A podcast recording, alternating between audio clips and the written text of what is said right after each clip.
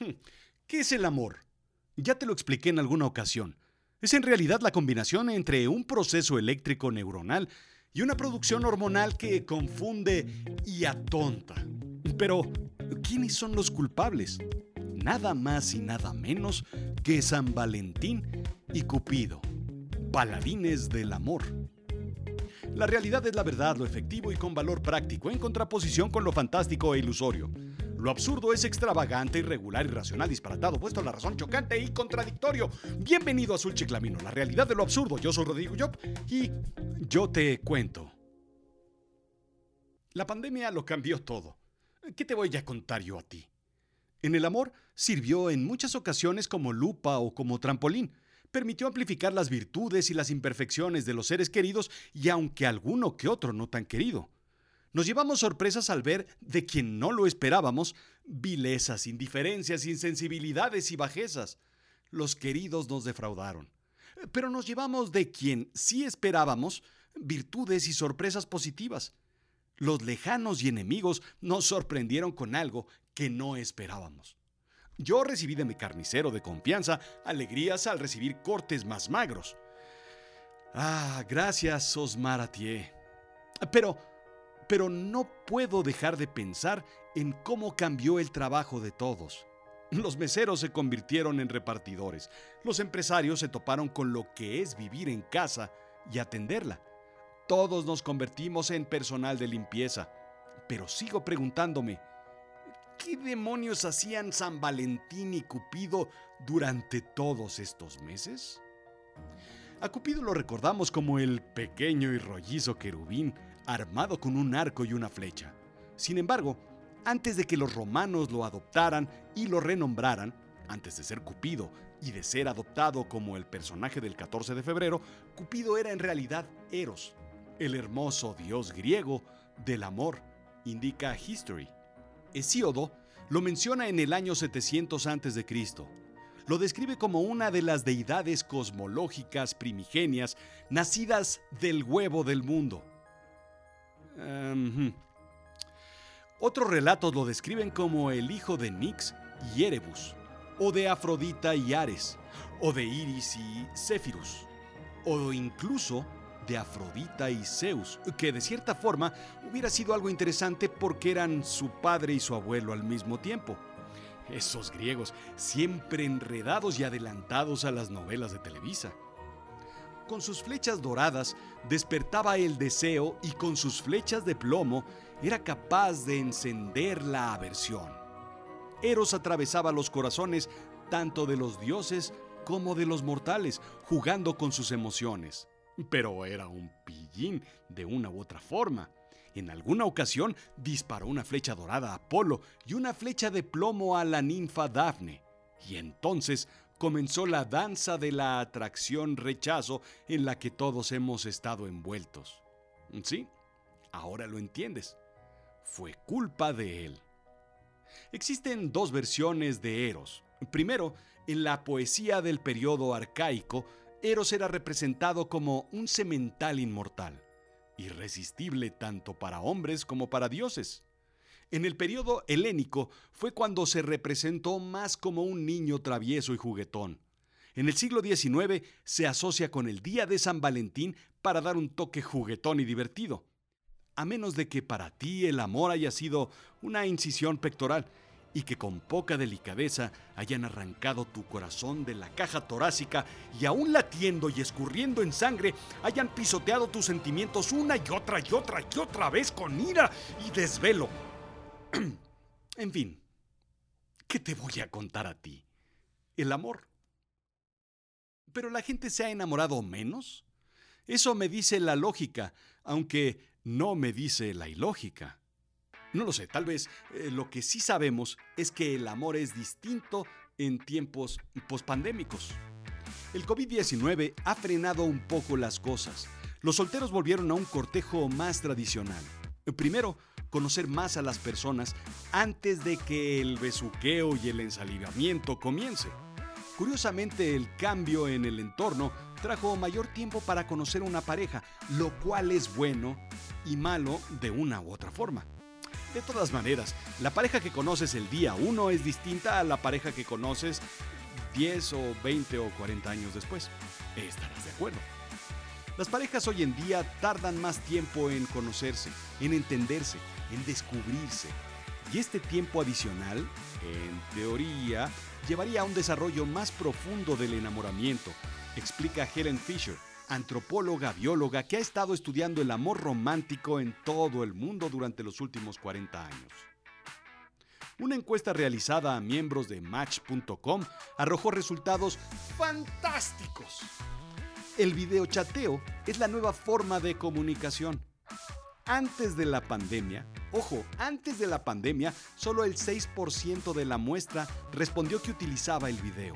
Ahora, ahora el 69, el 69, qué bonito número. El 69 están abiertos a videochatear con una pareja potencial y una tercera parte pasa a la catafixia del videochateo personal.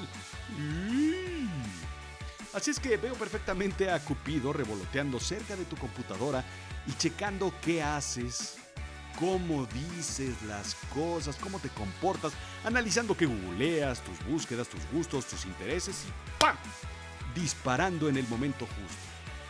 Lo curioso es, continúa el estudio, que el videochat sacó de contexto dos factores que estaban sumamente arraigados en las citas, el sexo y el dinero. Dejar fuera la presión del sexo y la inclinación por este a la hora de salir con alguien cambia completamente las reglas del juego. Lo mismo el dinero. Sentados en una videoconferencia sin tener uno que pagar o el otro empeñarse en no pagar o hacer cosas para hacer y no hacer, elimina muchos factores decisivos. Asimismo, que toma uno, que come el otro. Uno puede estar, digamos, casi casi sentado en un restaurante caro y el otro más bien en un sitio accesible a sus capacidades y no habría presión económica alguna. Aunque déjame contarte que este argumento no tiene gran chiste. Saca de cualquier conversación el sexo y el dinero y todo el entorno cambia por completo. 180 grados o 365 grados, dirían los menos letrados. En teoría, se esperan, se esperan matrimonios más duraderos provenientes de este asunto. Perdón. En teoría, se esperan matrimonios más duraderos provenientes de este asunto. Tal vez fue Cupido quien decidió poner en orden, de una vez por todas, ante tanto divorcio y separación. Al menos, al menos eso me lo creo yo. Pero, ¿por qué celebramos a San Valentín entonces? ¿Era el jefe de Cupido? ¿Era amigo de Cupido? ¿Compañeros? ¿Pareja como Larry y Poncharelo? Cuentan que uno de los personajes en los que se basa esta festividad fue un sacerdote templario en los años de 1400. Claudio II, emperador, prohibió los matrimonios porque a su juicio los solteros sin hijos eran mejores soldados. San Valentín, en aquel entonces conocido nada más como, como Valentín, al creerlo injusto lo desafió. Así, fue detenido y enviado por el emperador prefecto a Roma e intentó hacerlo renunciar a su fe sin éxito. Así fue mandado golpear y después decapitar, y finalmente mandado a Ecatepec, cuentan las Santas Escrituras. Vaya tortura. Sin embargo, hubo muchos Valentines durante la historia, incluso uno que era la combinación entre Rambo y Charles Bronson. Sí, Valentín Trujillo, pero me desvío del tema. Se hace referencia más bien al Valentín que viene de la palabra valiente, aunque otro sacerdote en el siglo III también ejercía bodas secretas en contra del deseo de las autoridades. Encarcelado en la casa de un noble, cuentan que sanó a la hija ciega de su captor, haciendo que toda la familia se convirtiera al cristianismo. Fue torturado y decapitado, sí, adivinaste, el 14 de febrero. Antes de ser decapitado, envió una nota a la joven diciendo, Tu Valentín. Ah, ¿verdad? Sin embargo, no debes creer todo lo que lees. Ambas historias son tan pero tan cercanas, indica Bruce Forbes, profesor de estudios religiosos de Morningside College de Iowa, que como las gemelas Yvonne y Beth, son sospechosamente falsas. En realidad, el día de San Valentín comienza a ser asociado con el romance y el amor en la Edad Media gracias al poeta Geoffrey Chaucer. El 15 de febrero tiene que ver, dicen, más bien con una antigua fiesta pastoral probablemente prerromana que se celebraba entre el 13 y el 15 de febrero. O sea, el 14. Las Lupercales, o Lupercalia, tenía como objetivo evitar malos espíritus y purificar la ciudad para liberar la salud y a la fertilidad. Luperco es el dios de los pastores. Modernas historias pintan a la Lupercalia como una festividad sexy. Mujeres escriben sus nombres en tablas de arcilla y los hombres las sacan de un recipiente de barro y se crean parejas al azar. ¡Qué ole! Pero ninguna como la versión de Plutarco. Cuenta el paralelo entre la Lupercalia y el moderno día de San Valentín en una festividad romana que involucraba a dos jóvenes hombres semidesnudos abofeteando a todos a su alrededor con unas piezas de piel de cabra. ¿Por qué? Eh, primero porque se creía que la piel facilitaba tanto la concepción como el nacimiento de un bebé. Y segundo, porque nada dice mejor te amo que abofetearse semidesnudos con una piel de cabra. Estarás de Bueno, bueno, eso creo yo. Sea como sea, hay que celebrar a San Valentín, porque siempre hemos celebrado de una forma moderna y tranquila las historias trágicas, sangrientas, con tonos de aquelarre, decapitaciones medievales, como también sucedió con San Nicolás. Al final, el amor es el amor y el dolor es el amor y la pasión y la tristeza también son el amor. Así es que pongámonos nuevamente en los zapatos de San Valentín y de Cupido aunque no sé si Cupido usaba zapatos.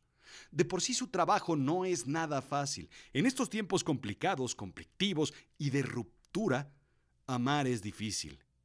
No querría yo el trabajo celestino de reunir y hacer que la gente se enamore. Uno de los diez trabajos más riesgosos de la actualidad indica el New York Times. Bueno, no lo indica el New York Times, pero tú y yo lo sabemos. Kerry Lusignan, asesora en salud mental y fundadora del Northern Couples Therapy explica que cientos de parejas llamaban durante la pandemia principalmente en términos de seguridad y amenazas. Amar es complicado en estos tiempos, insisto. Pero ahí, pero ahí, al pie del cañón, nuestros héroes del amor hicieron su tarea. Bueno, al menos muchas parejas eh, prefirieron aguantar estos tiempos difíciles que estar solas durante el encierro. Eso eso cuenta como amor, ¿no? No cabe duda. Ya lo decía Radio Futura.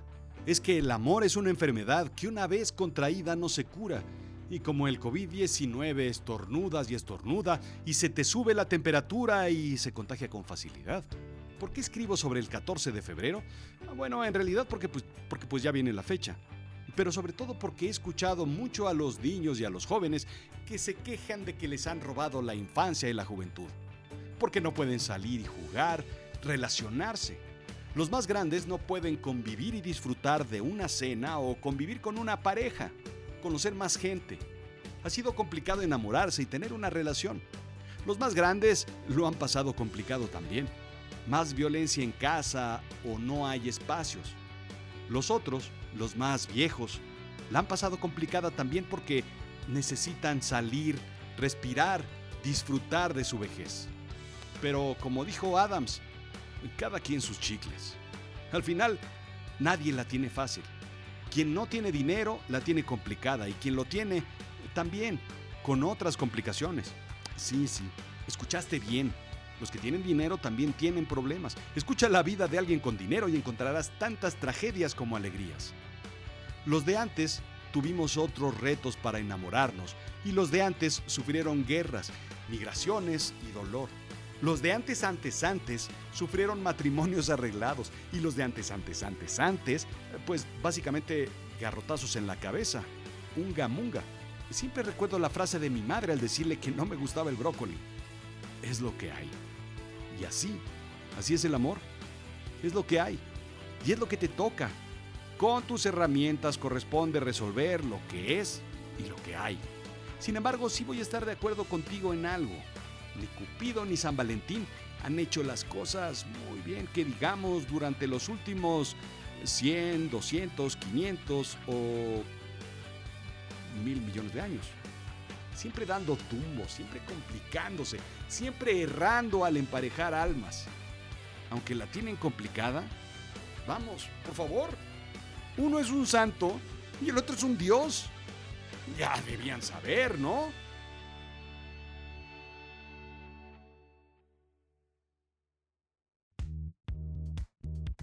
Esto fue Azul Chiclamino, la realidad de lo absurdo. Yo soy Rodrigo Job. Sígueme en Instagram y Twitter, Rodrigo-Job, en Facebook, en YouTube y por supuesto en azulchiclamino.com. Está toda la información que necesitas saber sobre lo que hacemos aquí, pues, pues aquí en Azul Chiclamino.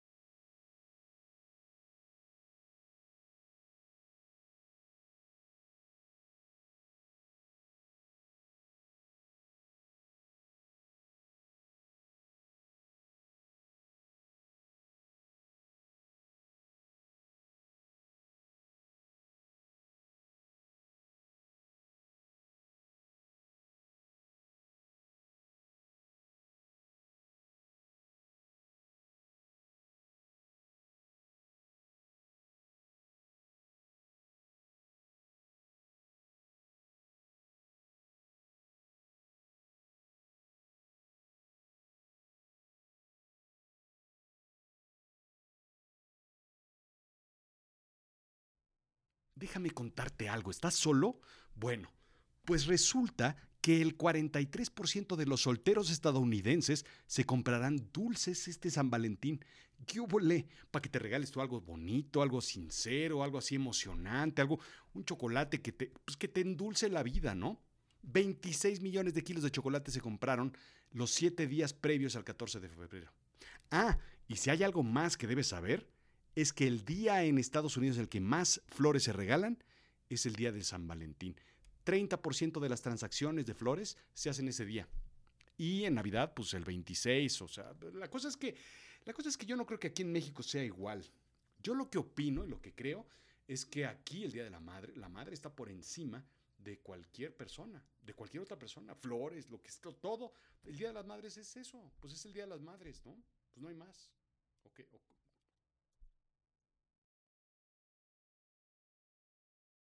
Por cierto, ¿te enteraste del lobo que estaba enamorado de la ambulancia?